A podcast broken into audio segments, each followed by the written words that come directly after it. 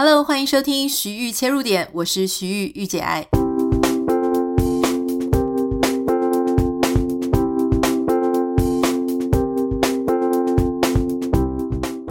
欢迎收听今天的节目，今天很特别，今天是第五百集。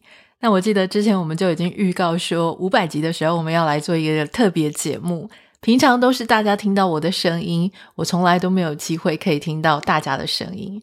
虽然说很多人都会写私讯给我啊，或是留言给我，但是我觉得光是看文字，跟我能够真的听到大家的声音，其实还是有非常不一样的感觉。我当然也很想要知道说，啊、来听我们节目的听众朋友，跟我像朋友一样，我们彼此互相陪伴。你们到底是怎么样遇到我们节目的？在什么样的时候收听？我有时候必须要靠幻想，我才会想说：诶，现在正在收听，在远方收听的人，他在做什么样的事情啊？抱着什么样的心情在收听？我们的节目真的能够帮助到他们吗？我记得最近我跟我表姐，我表姐住在比利时，我们有一个蛮长的通话。我们两个不太常聊天，可是因为兴趣很相近，每次一聊天呢，就可以聊个两三个小时。我表姐也是一个非常喜欢艺术啊、画画、弹钢琴的人。那我跟她在聊的时候，她就跟我问了一个问题，我觉得这问题很有趣。她说：“会不会有时候觉得很想要帮此时此刻的生命找一个意义？如果找不到现在的意义，就会觉得很不安，总是会希望自己在做的事情、过的生活是有意义的。”我记得我回答她是说：“嗯。”我自己觉得，我现在在做的 podcast 节目能够陪伴很多人。也许有些的时候啊，大家正在自己的高光时刻，有的时候正在低潮的时候，有的时候有些时日子是开心的，有些日子是沮丧或是没有那么美好的。但是我们的节目存在，就可以让大家感觉到有一种安定的老朋友般的陪伴。我觉得这个无形当中，也许能够给大家一些力量。那当然，如果有时候的内容是大家有兴趣的、不知道的，觉得诶，好像从这个观点来看也不错的，我觉得那就更好了。所以今天在节目当中，我们会放一些听众朋友的投稿。那我觉得，因为你知道我在听的时候，我都非常的感动，也感谢大家，所以。我本来是想说很担心整个会爆棚哦，虽然说来的呃投稿量也是不少，但是我觉得应该是可以尽量在我们这一集的节目当中播出来。那我会一边在大家的留言之后，也会做一些 feedback。嗨，安妮塔，我是来自台中的董娘，会知道这个节目呢是在 Apple Podcast 排行榜上面发现的。那听了之后呢，非常喜欢安妮塔对一些社会时事评论的观点。那我通常呢都是在早餐的时段听，如果没有听完呢，就会放到做家事的时候再继续听。最后呢，我要祝福安妮塔、Kevin 还有 Boogie 健康平安，谢谢。我非常谢谢台中的董娘，呃我觉得有很多听众很可爱，就是他在打招呼的时候，其实已经不是只是跟我个人打招呼，也会跟 Kevin 啊、Bogi 啊，这一点会让我蛮感动的。Hello，徐玉您好，我是学妹，我是屏东女中大东传播社当时的同一个社团的学妹。会开始听您的节目，是因为另外一个学姐，您的同学分享在 Facebook。那我看到这个讯息，我就好奇心点进去听，没想到一试成主顾，听到现在几乎每集都听。会听您的节目，通常是在上班通勤的时间，开车的路上。我觉得这个时间其实是女性一个属于比较自我，然后比较放松的时间。听着您的声音，然后开启美好的一天，我觉得是一个很棒的一日充电时间。呃，有一个问题很想问你，就是从以前到现在，包含中间您当过储备主播、当过主持人等等的活动，其实在使用声音的频率是很频繁的。您是怎么样去保持您的声音跟保养您的喉咙，到现在都还这么好听呢？呃，希望你可以解答我的疑问，谢谢。我要非常谢谢我的大传社的学妹。对，没错，我们在高中的时候，我是念屏东女中。当时我记得大传社在我那一年是第二届。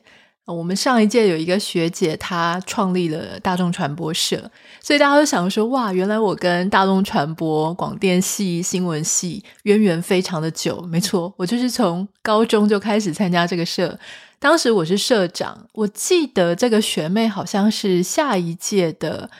呃，社长还是公关吗？应该有可能是社长，我有点记记不得了。但是我脑中是有这个学妹，她的很可爱的样子，而且我记得她是常常会绑一个马尾哈。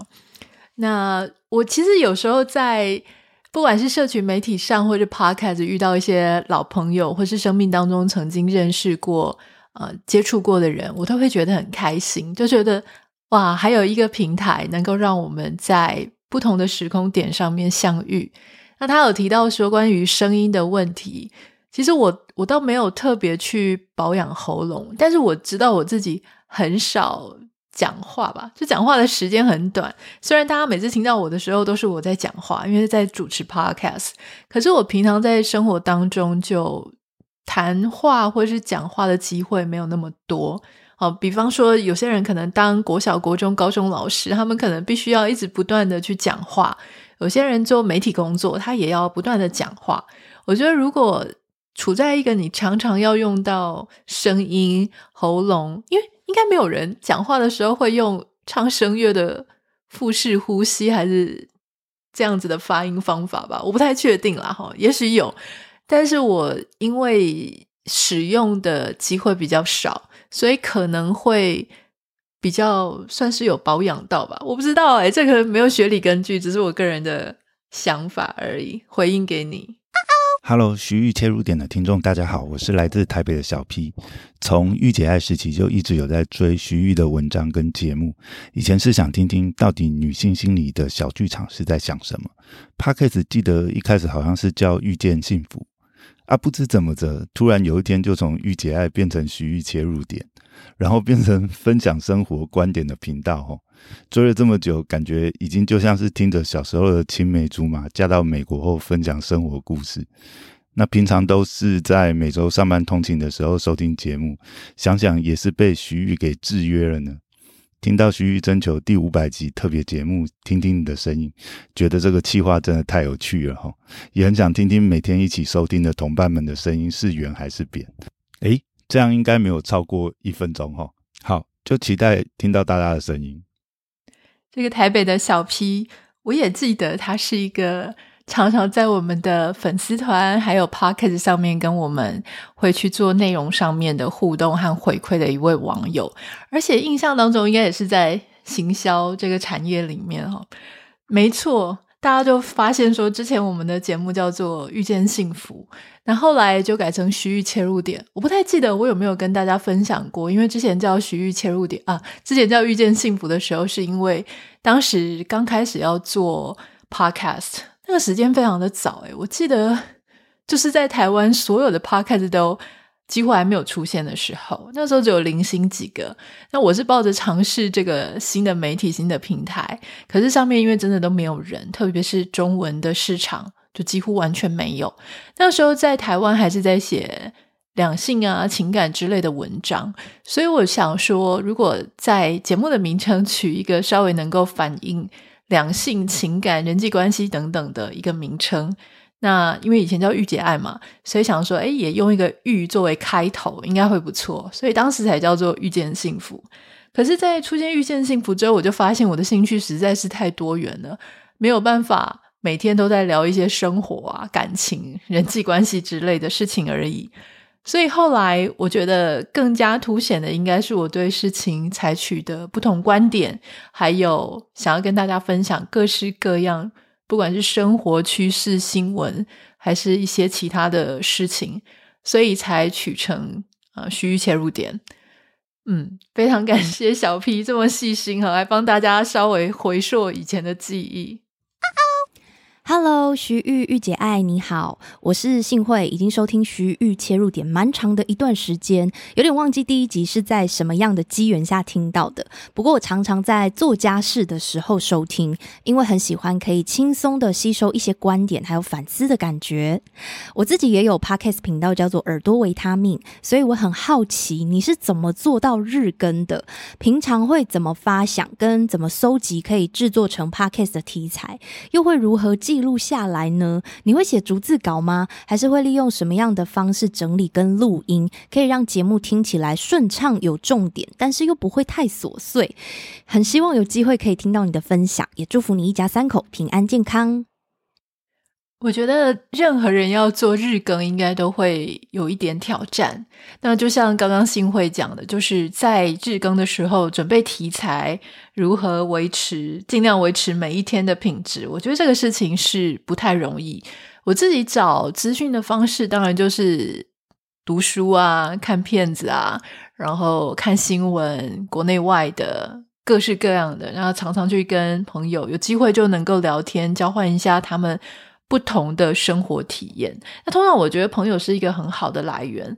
但如果这个朋友他每天跟你聊的都是一些八卦或是生活的呃很小的事情或抱怨，那可能就吸收性没有那么高。但如果这个朋友他可能是住在其他不同的国家，他有生活当中不一样的面相，例如像我有时候会跟。有小孩子的朋友聊天，听听他们聊小孩子在学校的事情，听听他们在教养孩子上遇到的难题，或是有一些有年迈的父母，他们必须要照顾父亲母亲的时候，他们会有什么样的人生经验？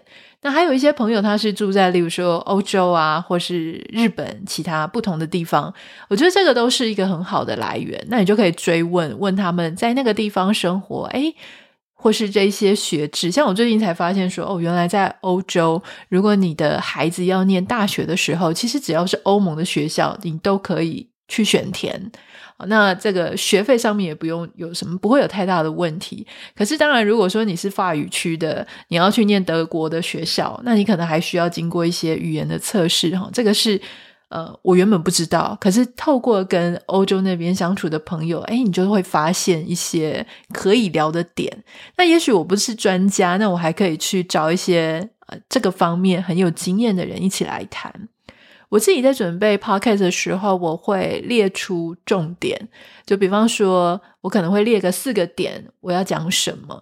我觉得在看完资讯的时候，自己学习做一下笔记，就说我开场要讲什么，中间的肉要讲什么，结尾的时候要带出哪几个点，有没有一些 keyword 关键字，我是要去解释或者要去提到的。久而久之，你就会比较习惯自己大概要花多少的时间讲一个概念。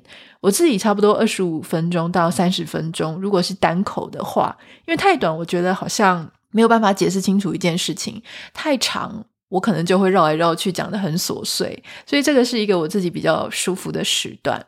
嗯，以上希望有回答到你的问题。Hi Anita，我是 Wendy。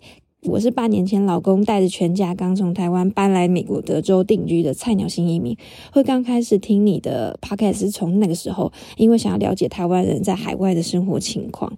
因为 Anita 年纪还有移民的状况跟我们有一点类似，都是成年后才移民过来，所以会有很多类似的困扰还有想法，所以我每次一听就很有共感。我最喜欢你 podcast 的地方是访问人的时候会用自己的角度去问问题，通常那个问题也是我很想问的。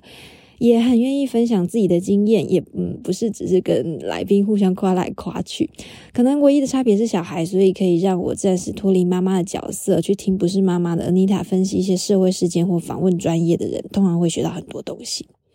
通常我都是在小孩上下学，或者是出门采买的时候，或者是做家事的时候听。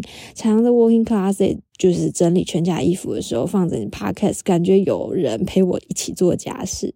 谢谢你用心的 podcast，不止提供很多有用的想法，也疗愈了我的心。我也要非常谢谢 Wendy，因为 Wendy 也常常在 Instagram 上面跟我互动。啊，会有一些自己的 feedback 啊，或者对我的生活当中分享一些资讯，非常谢谢。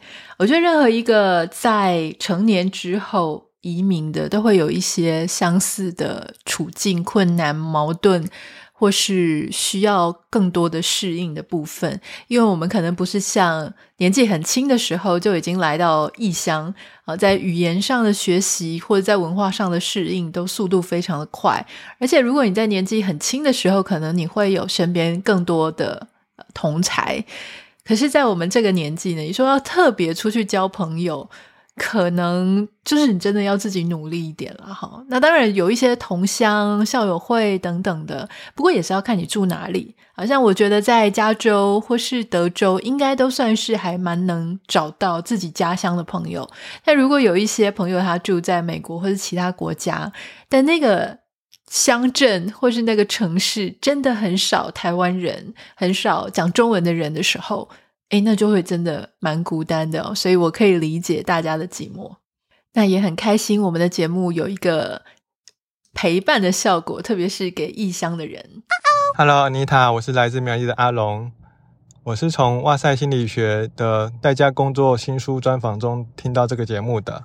当时觉得你讲话很有条理，声音很好听，加上又是日更，出于好奇之下，就开始收听这个节目。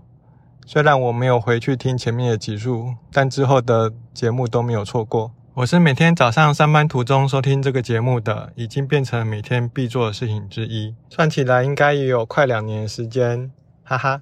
觉得节目听久了，也慢慢受到你的影响，不会被主流风向带着跑，而是能够用不同角度来看整件事情。我想也有很多人默默受到这个节目的帮助，感谢你。最后，希望家人朋友都能够平平安安。节目可以长长久久。我要说，我们节目开始之后，有一些听众，有一些网友，真的是让我非常感动。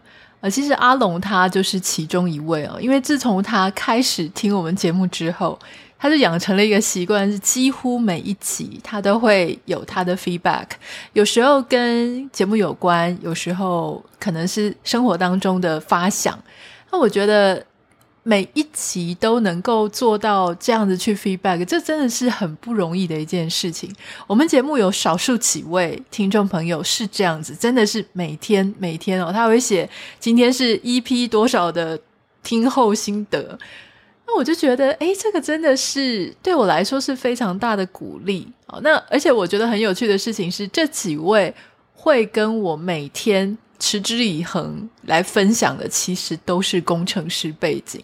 我不太知道说是不是这个行业某一些人的性格就是很坚持，而且可以很稳定的、很持续的呃做下去。那或是说，其实每个人的个性也不一样，跟职业未必是有完全有关哈。就是这个真的是让我。非常非常的感动，因为我自己大概做不到这样子，但是我希望能够有一个机会让你们知道，你们这样子的做法真的带给我很大的力量跟鼓励。谢谢。阿妮塔你好，我是居住高雄的议员，今年五十六岁，我是一个上班族。我是经由高中同学介绍收听您的节目，同学说，尤其在夜深人静时。您的声音伴着他做刺绣，很是疗愈。我有跑步运动习惯，大约每晚八点左右，是您的声音伴着我跑完步。收听你的节目，让我增加很多知识，以及可以分享到你的点滴。我有个问题想问您，阿妮塔，你会想成为寄养家庭吗？或领养小孩吗？谢谢。我要先谢谢高雄的议员，还有他的朋友。我觉得刺绣这件事情非常的难，我一直以来都不是那种手工艺很好的人，所以特别羡慕哈。嗯，回到议员的问题，就是关于领养小孩，我觉得这个事情真的不太容易。那我自己目前还没有想要领养小孩的想法，可是我确实有思考过，然后假设过自己如果。呃，一直没有办法生出小孩，那我会不会想要去领养？嗯、我认为如果没有小孩，一直都没有自己生小孩的话，领养它并不是一个不能走的路。那但是我在想这个事情的时候呢，其实也要去思考说，我自己到底有多希望生活当中出现一个孩子，就是我有没有那么强烈的意图想要当一个妈妈，即使这个孩子不是我自己的孩子。那我必须要讲，我自己并不是有强烈欲望想要。当妈妈的人，哦，所以很多人就很担心啊。比方说，像我年纪已经到啦，然后他们就会觉得说啊，你已经在这个末段班了，你要不要用非常强力的方法，例如说各种试管婴儿、人工受精等等的。但说真的，我自己没有想要当妈妈，想到这种程度。可是，也许我自己先生他比我对小孩子的意愿更高一些，可是他也不是。特别的有意愿要去领养小孩，所以这件事情目前的状态就是保持开放，还没有完全把门给关上。哦，它会是一个选项，但是目前没有急着要这样做，大概只能先讲到这边。徐玉佳，您好，最近在洗碗的时候常常听徐玉切入点，很喜欢您的知性声音和独到观点，尤其最近提到网红和低调生活，我很有共鸣。我本身之前是住在新加坡和杜拜的空服员，目前回到台湾教导想进入航空业的弟弟妹妹们如何通过面试。我本身从小的个性非常低调害羞，可是作为需要招生的讲师，我需要经营自媒体，还要关注其他所谓空姐补习班在做什么。我自己的作风其实和御姐爱有些像，我只在乎自己的事情，不喜欢竞争。我也都做家教班，不希望被定义为空姐补习班。可是面对招生问题，就必须要做很多比较跟所谓的高调形式，这点让我内心非常的纠结。就像你提到的高低调广谱，如何把自己再往高调的地方逼近，是我目前的课题。如果能够得到您的一些指点，会相当开心。感谢您。在这个空服员界呢，其实还蛮多我们自己的听众哈，所以我也很开心能够透过大家有给我们一些不同职业、不同的视野。那关于温迪他问的问题，我自己认为，虽然我们个性可能是内向型的，比较不喜欢社交，也不喜欢竞争的，可是，在做某一些行业的时候，我们确实还是仍然必须要去行销自己，要建立一些个人品牌。我个人认为，这虽然看起来有冲突，可是事实上，在喧嚣的环境当中，我们仍然是可以过我们安静宁静的生活。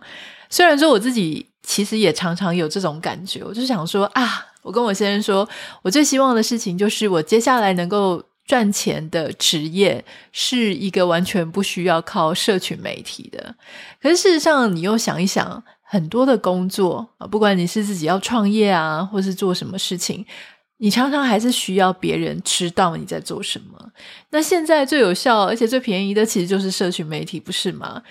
所以，如果要折中找到平衡点的话，我认为可以建立社群媒体，可以建立个人的账号，可以把自己的照片露出来。可是，在内容的选择跟内容的分享上面，可能自己可以稍微有一些界限。比方说，如果是我自己的做法，我就就会觉得说，如果分享一些我认为可以跟大家分享的内容，那 OK。可是你要问我太细节的，比方说我个人的政治倾向啊，比方说我跟我先生吵架在吵什么啊，而且是那种真的很严重会往心里去的那一些内容，我通常不会跟大家分享，因为我觉得那太私密了。所以我可以跟大家分享一些，呃，我们跟狗狗玩啊，或是我们一些无伤大雅的斗嘴，或是我可以分享一些我对某些事情的观点，但我可能不会太。把我自己觉得会不舒服的那一些经历、过往或者心情去分享出来。换句话说，我自己可以当自己的 filter，我可以作为我自己的一个呃滤网，告诉大家我想要让你们知道什么样的事情啊，不是说我想要。呈现什么样的人设？虽然说人设对于行销个人品牌当然是不可或缺，但我觉得我一直都强调，我觉得你的人设跟你本身最好是能够匹配，而且不要相差太多，否则你这条路其实也是走不久。那在外形，就是照片上面，其实它也是有很多做法哦。有些人天天都喜欢贴一些自己的孩子啊，或者是自己的各种照片。那久而久之，我觉得对内向型的人，你自己会受不了啦，因为你一开始可能好玩，觉得大家都会喜欢你，觉得大家应该都是这样要做，所以你就一直贴自己的照片。可是之后，你就会发现，其实这个社会没有那么友善，而且你自己可能也会被这种。怎么满满的都是自己的那种很受不了的感觉淹没，所以像我自己现在的做法就是偶尔才贴我自己的照片，我不会每一则贴文都贴，我更倾向去分享一些我自己的兴趣，例如说画画啦，或是花啊，或是弹钢琴之类的。我觉得这个是如何在这样的状况下。能够让自己少一点害羞，少一点被注目，少一点大家的眼睛都在往我身上看的一种方法。我是住在台北的军狗一年多前因为疫情闷得发慌，在家开始种起植物，在 YouTube 里面搜寻到徐玉玉姐爱的不失败的黄金葛分株法，才认识 Anita 的，真是相见恨晚，一口气就把 Anita 所有的 YouTube 都看完。也很喜欢她的工程师老公 Kevin，还有狗狗 Bogi。影片全看完后有点失落，因为后来的更新真的很慢。到了去年圣诞节时，才发现他竟然有 Podcast，因此才继续接上线。我每天上班开车来回就要两个小时，经常是在下班的时候听，因为 Anita 的声音真的很疗愈，很让人放松。连农历过年回老家的时候，也天天听。徐玉切入点已经是我生活的一部分了。恭喜 Anita 的 Podcast 的五百集达标，真的非常非常不容易。感谢 Anita，我会继续陪你向六百集前进的。我要非常谢谢俊良哦，就是。从我们的 YouTube 上面发现，然后把所有的影片看完。因为我实在上传的没有太多，所以我相信很快就全部看完了。那也谢谢你后来有找到我们其他的平台。YouTube 是这样，就是要每次要拍的时候啊，除了要去架一些脚架、想主题之外，还要化妆、穿漂亮的衣服。虽然大家看起来好像也不是特别漂亮，但是我已经有精挑细选过了，头发也是有稍微整理一下。但最近真的是变胖了，所以在镜头前面怎么看自己都有点不爽哈。所以我们就暂时先用 p o c a s t 跟大家见面。希望某一天，加上花也很漂亮的时候，天气也不要这么热的时候，我们也许会再拍。但这个实在是没办法保证诶。总之，谢谢喽。Hello，徐玉，我是 Kelly 奈酱子，我是你的忠实听众。那我喜欢你的节目很久了，第一次呢接触到你的节目是在客运上，那时候呢我正要搭车到埔里去，就是参与研究所的一个功课跟计划。那在听的过程呢，我觉得很窝心，因此呢就在那一次之后就开始订阅了你的频道，大概是两年多前吧，所以算是很早就成为了你的忠实小粉丝。对，那你的书呢我也有买，因为我也很喜欢你的观点。每次在收听完你每一集制作的内容后，我都会去思考说，诶，原来这件事情可以这样子去思考。因为现在社群的步调以及脚步实在太快，资讯也太多，很多时候我们都会懒得思考，而是去看到别人怎么去想，我们就会，诶，那大脑既然懒得思考，那我们就跟大家一样。但我觉得这样是非常可怕的一个。嗯，趋势吗？所以在听你的节目，我反而会激发自己去思考这件事情的面向，还有怎么样可以去用另外一个角度去看待这样的事件，或者这个事件背后它的意涵还有意义。那我也很喜欢你每一次推荐的影集还有书本。现在的每一天呢，我都会利用就是早上在喂小宝宝奶奶的时候收听你的声音，你的频道。那我觉得每天早晨或者是在晚上洗澡独处的时光听你的节目，都会让我觉得心情很好、很放松，或者是会觉得比较能够去让我自己有一些时间可以好好的去思考一些事情。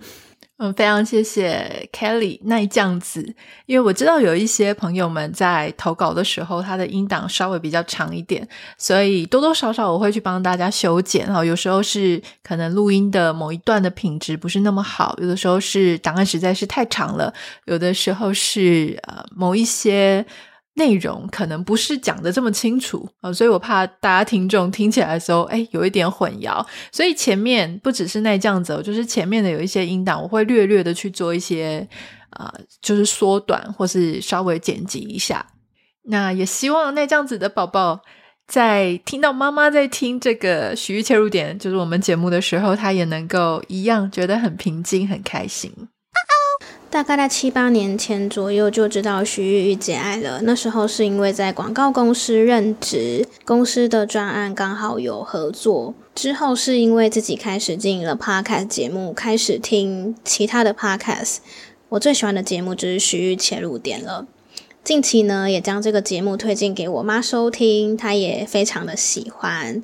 他是在新闻哇哇哇的时候呢，就知道玉姐爱了。他现在每天都会收听徐玉切入点，跟我分享他的想法。他也说，自从收听了这个节目之后呢，感觉自己变更年轻了，有跟上时代的脚步，跟比较知道最近发生什么事情。恭喜徐玉切入点五百集了，谢谢你的陪伴。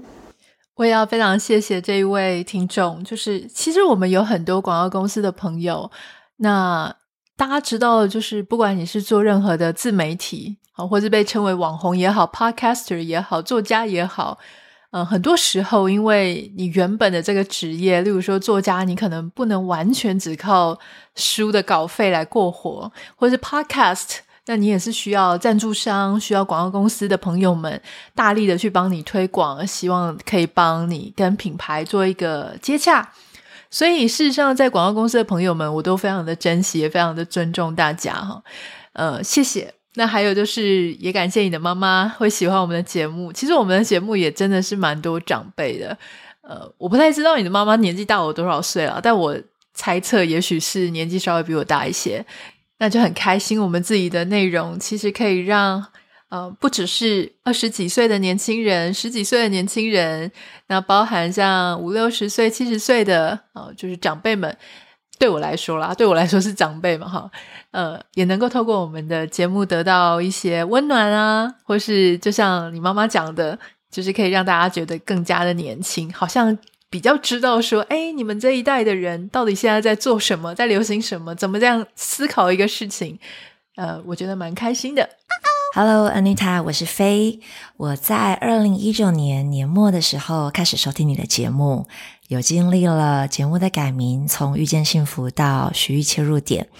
啊，我常常是在下了班之后，戴着耳机，在家里附近的步道散步、跑步的时候收听你的节目。那我印象最深刻的一集是你在回复网友的 email 来信，谈到了是先继续留在台湾工作，还是准备在国外的啊、发展。然后我收到了很多的触动跟鼓励。那我在你的。台北新艺成品的签书会的时候，我有亲口告诉你，我后来也决定即将到国外发展。然后谢谢你当时给我的勇气，透过你的节目内容，还有你的书。然后最后祝福你在未来的节目内容一样，开开心心的分享你的内容、你的观点。我们谢谢肥肥的声音也非常的沉稳，很好听，而且录音的音质也很好。不太知道是不是平常也有在录 podcast。也是一个 podcaster 呢。如果还不是的话，其实可以试着考虑看看哦。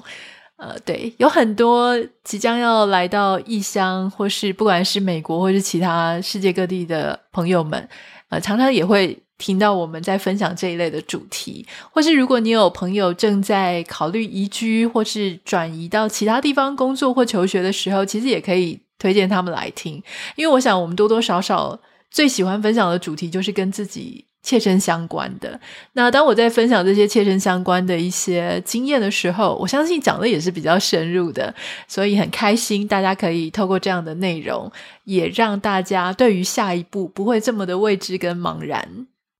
徐玉玉姐爱你好，我是晨晨。会听徐玉前五点是因为从九年前解出第一本书，就持续 follow 到现在，所以也顺势导入到 Podcast 平台，中间也历经玉姐爱更改频道名称、封面的设计。收听时间多半在中午吃中饭时，在家用手机播放来听。因为我工作任职于少年关护所，职责为第一线管教坐牢中的青少年。下班的时间固定在早上八九点之后，所以在家吃中餐听徐玉前入点变成是下班后的放松。希望徐玉务必保持身体的健康，让粉丝们可以持续收听到姐的创作与产出。另外，明年刚好是玉姐爱出书满十周年的日子，不知道姐有没有想做个十周年的计划？我要非常谢谢程程，因为我看到程程的名字的时候，我就有印象。之前在签书会的时候，如果没记错的话，程程应该是有到签书会现场，因为我记得我写过他的名字，而且说不定不止一次哦。如果我还可以记得这么清楚的话，非常谢谢哇！九年、十年，这个岁月其实也不短，对不对？在这样子的。光阴里面，我觉得我还能够留下大家一起和我在一起，这个实在是我我觉得我是非常幸福的啦哈，就能够做这个工作，然后拥有很多支持我的朋友们，而且一路你看那么长的时间，我说真的，好多如果说谈恋爱啊，或是婚姻，可能都撑不了那么久，可是大家依然是在我的身边，这件事情我非常非常的珍惜。那明年十年哇！你没有提，我真的不知道我已经出书即将要十年了。而且这几年因为在美国，说真的，有几家出版社一直问我说：“哎，要不要出书啊？出什么都可以，就是希望可以写一本。”但我常常就处在说，到底要写什么好呢？有时候写了前面四五篇之后，我就想说：“哎呀，不知道大家对这个主题到底会不会有兴趣？这些内容到底对大家有没有帮助？有没有意义？”哦，那一天我听到周牧之他在自己的脸书上面写说，作家如果一旦写着写着写着写书写到一半，突然开始思考说，天哪，我现在写的内容到底对这个社会有没有意义，对他人有没有意义？这件事情呢，就会有一点麻烦，因为作家很可能就觉得说啊，感觉好像不是很有意义啊，那算了好了。我之前就是遇到这样的问题，所以我还一直在想说。到底下一本应该要写什么才好？那至于明年，我很希望明年是有机会可以回台湾一趟。如果明年回台湾一趟的话，那我相信我一定会去办一个活动，就是不管明年有没有出书了哈，我相信我都会去办一场活动，让支持我们的听众或支持我的读者，或是一路以来陪伴我的网友们，能够有一个机会，让我们。面对面的相处，相聚一下，因为距离上一次回台湾真的是好几年前了。那我不是不想回去，一方面是之前因为疫情，现在因为在等身份的关系哈，所以稍微不那么自由。所以明年很希望，真的很希望明年就可以跟大家相见。然后我要补充说一件事情，后程真的是太可爱了，程程他的投稿。不是录音档，它是一个影片档。那影片档呢，是什么画面呢？居然是一只乌龟，但是乌龟就动来动去的。可是，在影片之外，它是配上他自己讲话投稿的声音，所以大家刚刚光是听他讲话，可能完全无法想象我那时候在听这个音档的时候的超级爆笑的表情，因为那只乌龟就动来动去的。我不太知道程程是因为自己喜欢乌龟，自己养乌龟，所以分享，还是知道我国中的绰号是乌龟？我已经我不太知道，但是我国中的绰号真的是乌龟耶，我也不太懂为什么。据说是因为我的额头比较高，所以看起来像乌龟吗？嗨，Anita，我叫做 Winnie，今年二十五岁，大约是二零二零年大学毕业时期接触到徐玉切入点。记得那时候在 Podcast 上面看到大大的“切入点”三个字就点进去，因为很喜欢你的表达方式跟节奏，所以开始每集固定收听。我觉得听节目有两种心境，诶。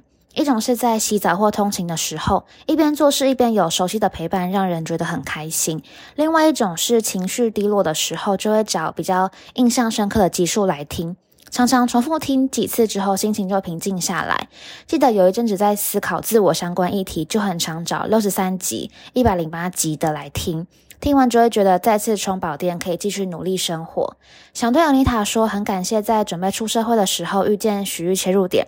安妮塔真的让我在理性上和感性上都成长很多，很喜欢你展现出来的生活风格和样貌，未来也会持续好评推荐，真心期待每天都可以听到这么棒的节目。维尼的声音也非常的好听哈，而且他居然还把到底是第几集，什么六十三集、一百零八集，我就听到他这样讲之后，我就诶赶快再回去看一下到底是哪两集。大家有时候。会跟我分享，直接讲集数的时候，我都觉得也是一阵感动，因为一定就是因为常常回去听，或是有特别去查，所以才会对这些集数这么样的熟悉。非常谢谢 Winnie，也很开心可以在 Winnie 二十几岁的时候就在节目当中相遇。那如果能够稍微给你一些些过来人的经验啊分享，我觉得那也是很好的。Hello，徐宇你好啊，我是一名生活在雪梨的北京人啊，我叫布莱恩啊，Brian。呃，在我发出这条录音的前一天呢，也就是二零二三年的八月八号啊。呃，我是偶然在 Google Podcast 上看到你的节目，呃，是被这个节目的名字呢，就是切入点啊吸引进来的。呃，我点开了当天刚刚更新的第四百八十五期节目，呃，恰巧呢是在节目的最后，你说希望呃听到听众朋友们啊用声音来和你交流，那于是呢就有了这条语音讯息，呃，并且我这两天呢也开始收听呃切入点之前的一些节目了。呃，总之呢，我是很相信缘分的啊。那也感谢缘分呢，让我能听到你的节目，呃，能发出这条语音讯息。那最后呢，希望切入点节目越做越好，呃，有更多的朋友可以听到你的节目。非常谢谢新朋友，来自雪梨的 Brian。希望第五百集在播出的时候，您仍然是洗浴切入点的听众。所以有时候你看，我们看来自世界各地的朋友们。有机会能够在这个节目当中相遇，大家分享各自彼此不同的生活经验，我觉得这个都是我当初在做节目之前，其实万万没有想到的。我常常都觉得，不只是大家在听我们节目，其实我常常收到大家的反馈，或是大家的脑力激荡，或是大家跟我说：“诶，其实这件事情在他们所生活的国家、生活的地方，或者他的文化，跟我们。”好像不太一样。那他们的分享其实也让我学到真的非常多。我是来自台湾台中的风卓。那我收听徐玉切入点已经有好长的一段的时间了。一刚开始是在做工的时候开始听的。那所谓做工的时候，包括的范围很广，例如说给家里上油漆、收纳整理、折衣服、扫地、拖地、切水果，反正就是巴拉巴拉各种家务上。后来呢，就是听习惯以后，我在外出骑 U-bike 的时候也会听，因为基本上我在做这些家务或者是做这些事情做得很熟练以后，这段时间我就很容易放空，或者是意识陷入一种迷离，所以我会想要听一点有趣的东西。最近内向人格的对谈，我觉得也超神奇的，因为之前在听到 Anita 说你会在门口挂一个 Do Not Disturb。可是你们的房子明明就只有 Anita 跟 Kevin 而已，我就觉得哇，好猛哦，好敢哦，真的很勇于表达自己的情绪需求。最后感谢 Anita 丰富有趣的节目内容，带给我家务的生活非常多的乐趣。我要非常谢谢风卓，因为风卓的投稿其实应该是里面最长的三分多钟。那当然，因为我们有说，就是我们请大家就是录一分钟嘛。可是大家其实录比较长，我比较好给大家更多的了解。那当然，我们现在因为时间的关系，所以我放过来的，放到节目上来的是我已经剪辑成一分钟的版本。那丰卓有提到，就是我之前有跟大家分享说，我们怎么样去反映一个内向型人格哈，就是其实我跟我先生都是，我们非常需要 me time，很讨厌那种自己正在专注一件事情上的时候被打扰。所以当时我记得我在有一集节目当中，我就提到说，虽然我们家只有两个人，但我要怎么样跟他讲说，此时此刻，我真的不希望你走进来。例如说，我在做瑜伽的时候，例如说我正在看影集的时候，或是我正在看书的时候，或是我正在画画，画到进入一种心流，真的不想要被人家随时就开门的时候。呃，所以我那时候买了一个 “Don't Disturb”，不要打扰的。牌子我就挂在门前，在挂之前，我在节目当中也有分享过说，其实我也是心里七上八下，很怕我先生会在意，觉得说两个人有需要做的这么绝吗？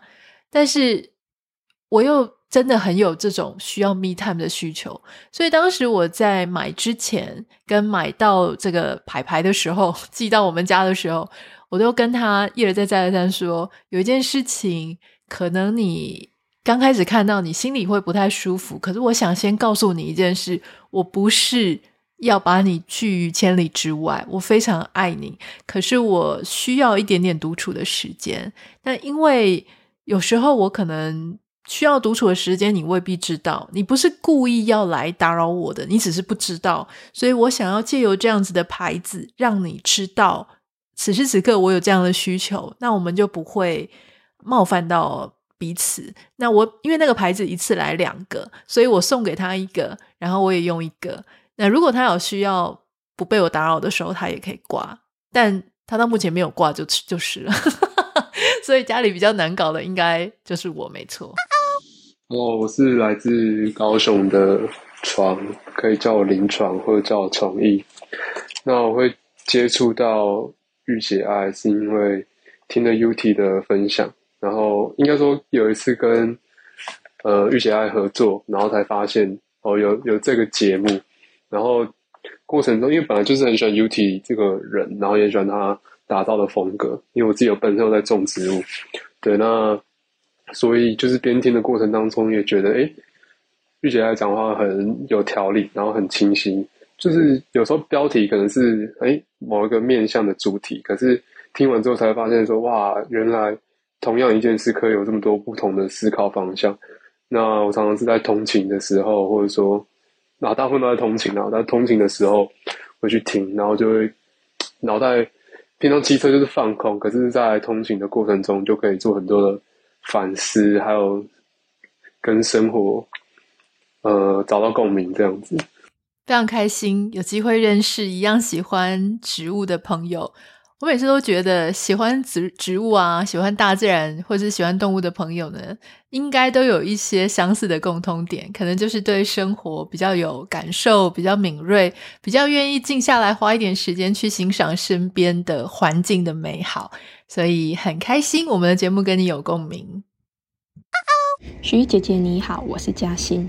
差不多三年前吧，我因为蓝牙耳机，所以无意间发现了你的频道。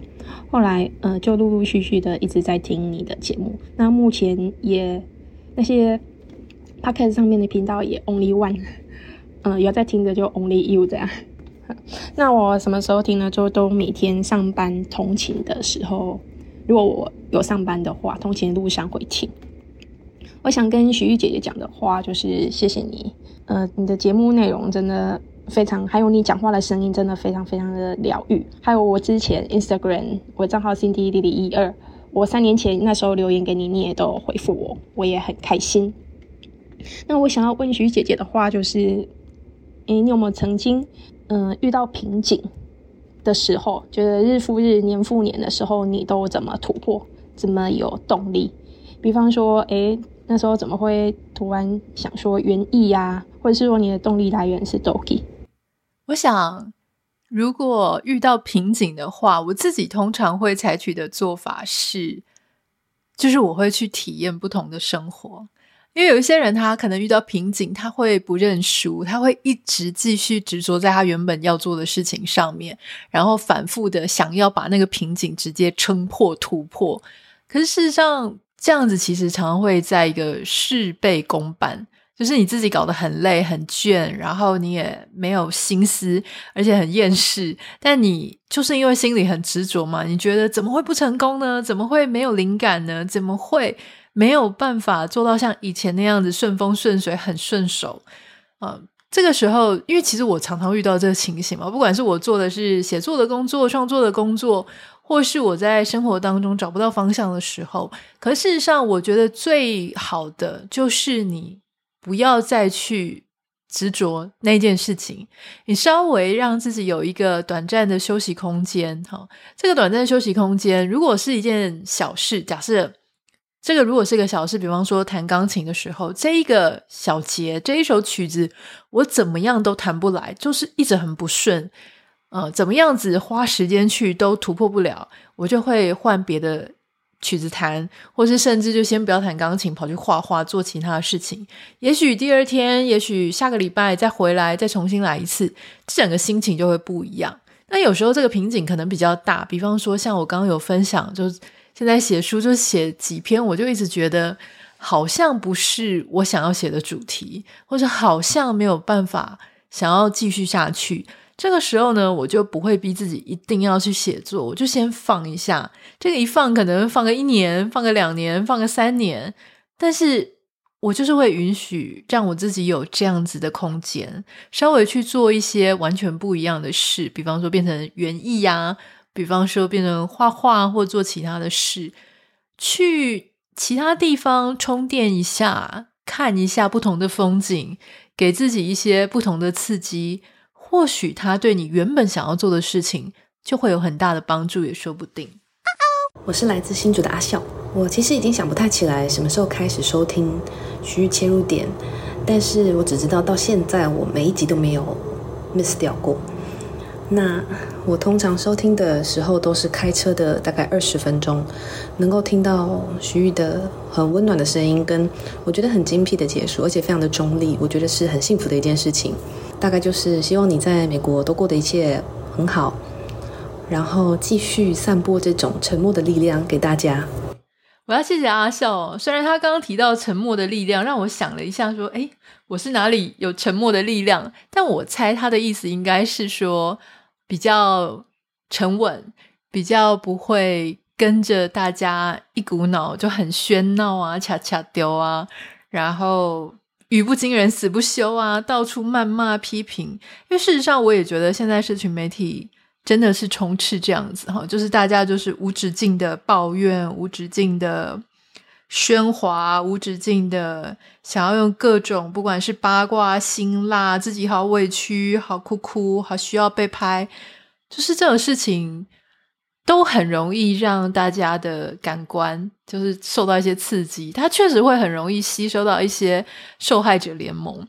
但事实上，太多的负能量也许并不是最好的方式。这个是我自己觉得啦。因为老实说，我觉得我们把自己如果一直变成受害者，或者我们一直不停的、不停的去关注别人很不 OK 的事情，那有一天我们可能自己一遇到一些事情，我们连调解排解的能力都没有，我们立刻就把自己放成说：“对，你看，我也是受害者，其他人也都是受害者，所以我们真的好可怜，无法翻身。”这个事情，我觉得他反而没有办法锻炼我们自己的心智力量。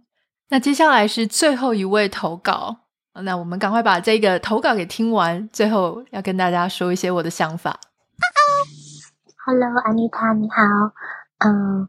我是最近几个月才开始听你 podcast 的 Zoe，嗯，虽然只有短短几个月的时间，但它现在已经是我每天通勤的日常了。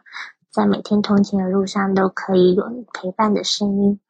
那会知道你的 podcast 其实是一个很特别的机缘，因为我在今年认识了一位曾经，嗯，你国中曾经就在你后面的一个男生，所以他向我推荐你的节目。他说：“我这样说你就知道是谁了。”那以前，嗯，应该不能说是小时候，是我学生的时候，对你的印象就是一个独立自主的新女性。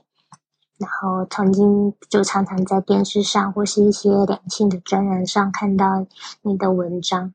但是我觉得我开始听 Podcast 的时候，我觉得我对你的印象和以前很不一样。可能是就是有一阵子没有看到你，呃，在电视上看到你，然后我知道你现在已经在呃嫁到美国去，然后分享一些在美国的生活，或者是呃台湾的一些时事。那很感谢在最近能够听到你的节目，那希望你有个下一个五百集，谢谢，拜拜。谢谢高雄的 Roy，。哇，这个真的是考验我的记忆耶！国中坐在我后面的男生，我猜是老肥吗？就是杨同学，我不太知道，我猜对不对？但是如果是坐在我后面，我最有印象的可能是这个同学。那因为后来我们到毕业，直到现在，其实大家都保持联络，所以如果没有猜错的话，应该是他。也非常谢谢你的祝福，就是。五百集再五百集，确实我也很希望可以做到一千集，感觉做到一千集真的是人生的一个很重大的里程碑。不知道现在正在收听的各位听众朋友们，你愿不愿意陪我一起到一千集呢？呃，今天听完我真的是非常感动，因为大家不管是来自各行各业、世界各地每一个角落。甚至可能大家的成长背景不太一样，可是我们都在这个节目里面相遇。在这个五百集里面，我觉得我自己也成长很多。从第一集，也许我完全不太知道 Parker 怎么回事，也不知道自己要讲什么。中间你们也陪我换了节目名称，换了我们的封面照片视觉。那可能也陪我上一次的日更，后来停止，有一段时间真的不知道讲什么。现在这一次。我们又开始继续的回复每天的陪伴，我是非常非常坦诚，也很诚恳的在做这个节目。我相信大家如果有听我们的内容，呃，应该会知道说我是付出非常多的真心啊，努力我是不敢讲，我觉得永远都可以再更努力。可是是不是真的很坦白的面对大家？我相信这个大家应该是听得出来。我不能说我所有的。想法都是很棒的，或是很客观的，因为我一定也有我自己的个人意见嘛。但是如果这些分享的内容稍微能够给大家一些，不管是欢乐啊、知识啊、陪伴啊、抚慰啊，让你知道说，在远方也有一个人，他经历过类似的困扰，或是他。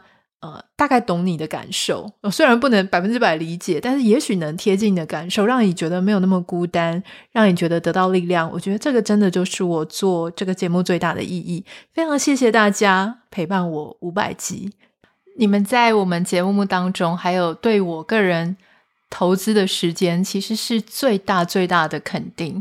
这个绝对不是任何什么排行榜啊，或是什么业配的多寡，它所可以去比较的。因为你们比这些数字都珍贵珍贵太多了。